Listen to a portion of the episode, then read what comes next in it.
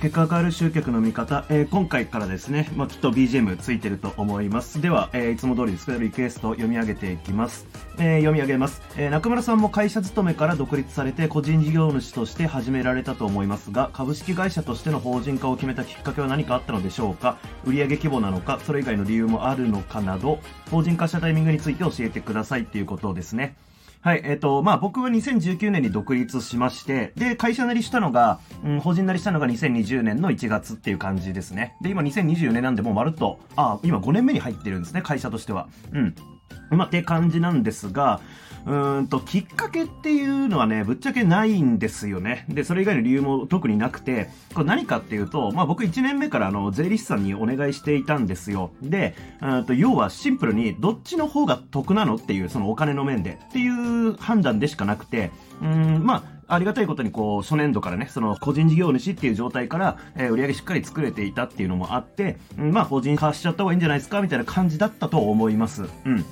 なので、あのー、まあ、僕はでもなんかね、その細かな、あ何がこう、じゃ得なのかとか、そういうところは正直言ってそんな詳しく分かってないんで、まあ、もしね、その、法人なりしようかどうかって迷っているレベルの売上感とか、なんかそういう感じなんだったら、あの、税理士に聞いたらいいんじゃないかなっていうところなんですけどね。うん。だからまあしないよって感じなんですよ。だから専門家つけたらいいんじゃないですかっていうところ。で、まあ一応ね、そのなんか、例えば個人事業主だったら、あの、白色なのか青色なのかっていうので、まあ範囲が変わるとかね、その、景品できる範囲が変わるとか、えー、まあもろもろあると思いますけども、まあ原則的にね、あのーまあ、例えば僕は、まあ、一応、形式上は株式会社の社長っていう肩書きですよね。うん。代表取締役か、になってるわけですけども、うんと、まあ、ぶっちゃけその、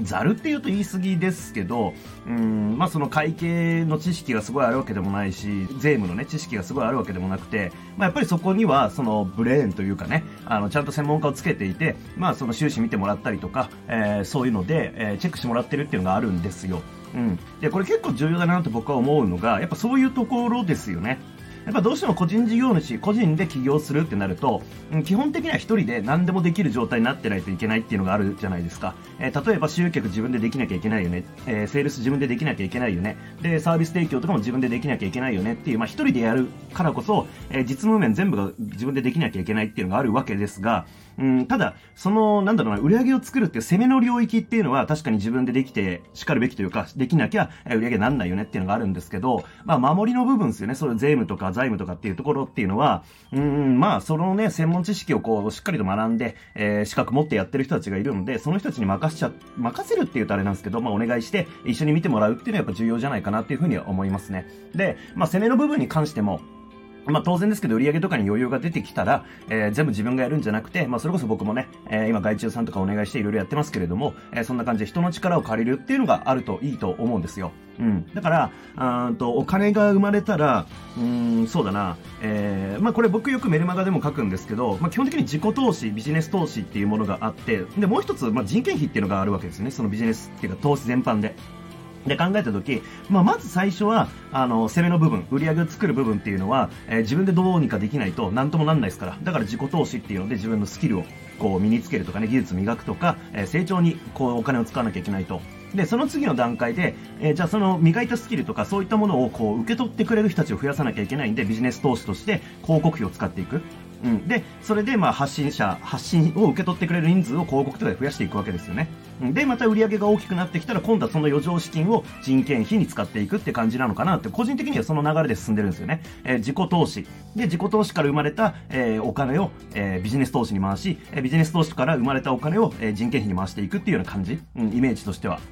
だからまあフェーズによってそれぞれ違うと思うんですよ。当然、あの、何の知識もなくて、何のスキルもなくて、え何もできないのにお金欲しいっていう人、まあそれまあ起業したとうまくいかないですから、それは。だからやっぱり自己投資っていうのは絶対に必要になってくる。うん。ただ、えー、そればっかしやってて、あの、何にもなってない人をたくさん見てきてます。だからこそ、えー、その、せっかく磨いた、ね、お金使って磨いた知識とか経験とか、えー、そういったものがあるんだったら、それをビジネス投資っていう形で、え発信する先をどんどん増やしていって、えより大きな、えまあ、うねりに変えるというか、えお金に変えていくっていうのが必要。で、え今度は、あのね、提供対象者が増えていくとパンパンになっていくんで、えー、じゃあ人件費に使って外注さんにお願いするとか、えー、それこそ専門家にお願いするとかっていう感じで、えー、自分以外の力も使えるようにしていくっていうのが、まあ、フェーズとしてあるのかなっていうふうに、まあ、今のところ僕の経験上はそんな感じで考えてますっていうところですね。なので僕自身が、まあ、今考えてるのは、まあ、いかにビジネス投資をしっかりしていくかっていうのはやっぱり常にですよね。えー、やっぱ売上作るために広告使うっていうのがまあ当たり前の世界ですから。うん、だからまあ広告費をまあ常に捻出していくっていうのも当然だけれども、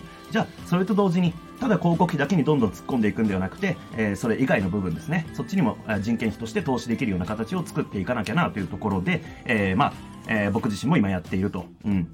というところですかね。なので、えっ、ー、と、まあ、細々したところ、うん、それこそさっき言った、えっ、ー、と、なんか、法人なりのタイミングどうしたらいいかっていうの多分あるんですよ。あの、じゃあ売上何歩ほどいったら、あの、法人なりしちゃった方が得だよねとか絶対あるはずなんで、えー、その辺は、え、もし税理士さんお願いしてないんだったら税理士さんをつけた方が絶対いいです。それこそ、えっ、と、3月にはね、あの、あれ控えてますよね。え、確定申告控えてますけども、それまあ、本当自分でやってる人すげえなと思うんですけど、うんと、僕は、うんと、会社員時代ですね、えー、の時には、えっ、と、自分で確定申告後半の2年間かは自分でやりましたけど、これやってらんないと思って、え独立してからもうね、一回も確定申告自分でやってないし、うん、当然会社の決算も自分でやってないんで、えー、その辺はもうね、あまりにも大変ですから、え、人最初につける部分は、まあ、お金の部分、税理士かなっていうふうには思います。え、なので、もし気になる場合には税理士さんつけて、えー、聞いてみてくださいっていうところで、その質問に対する結論です。えー、というわけで、えー、ご視聴いただきましてありがとうございます。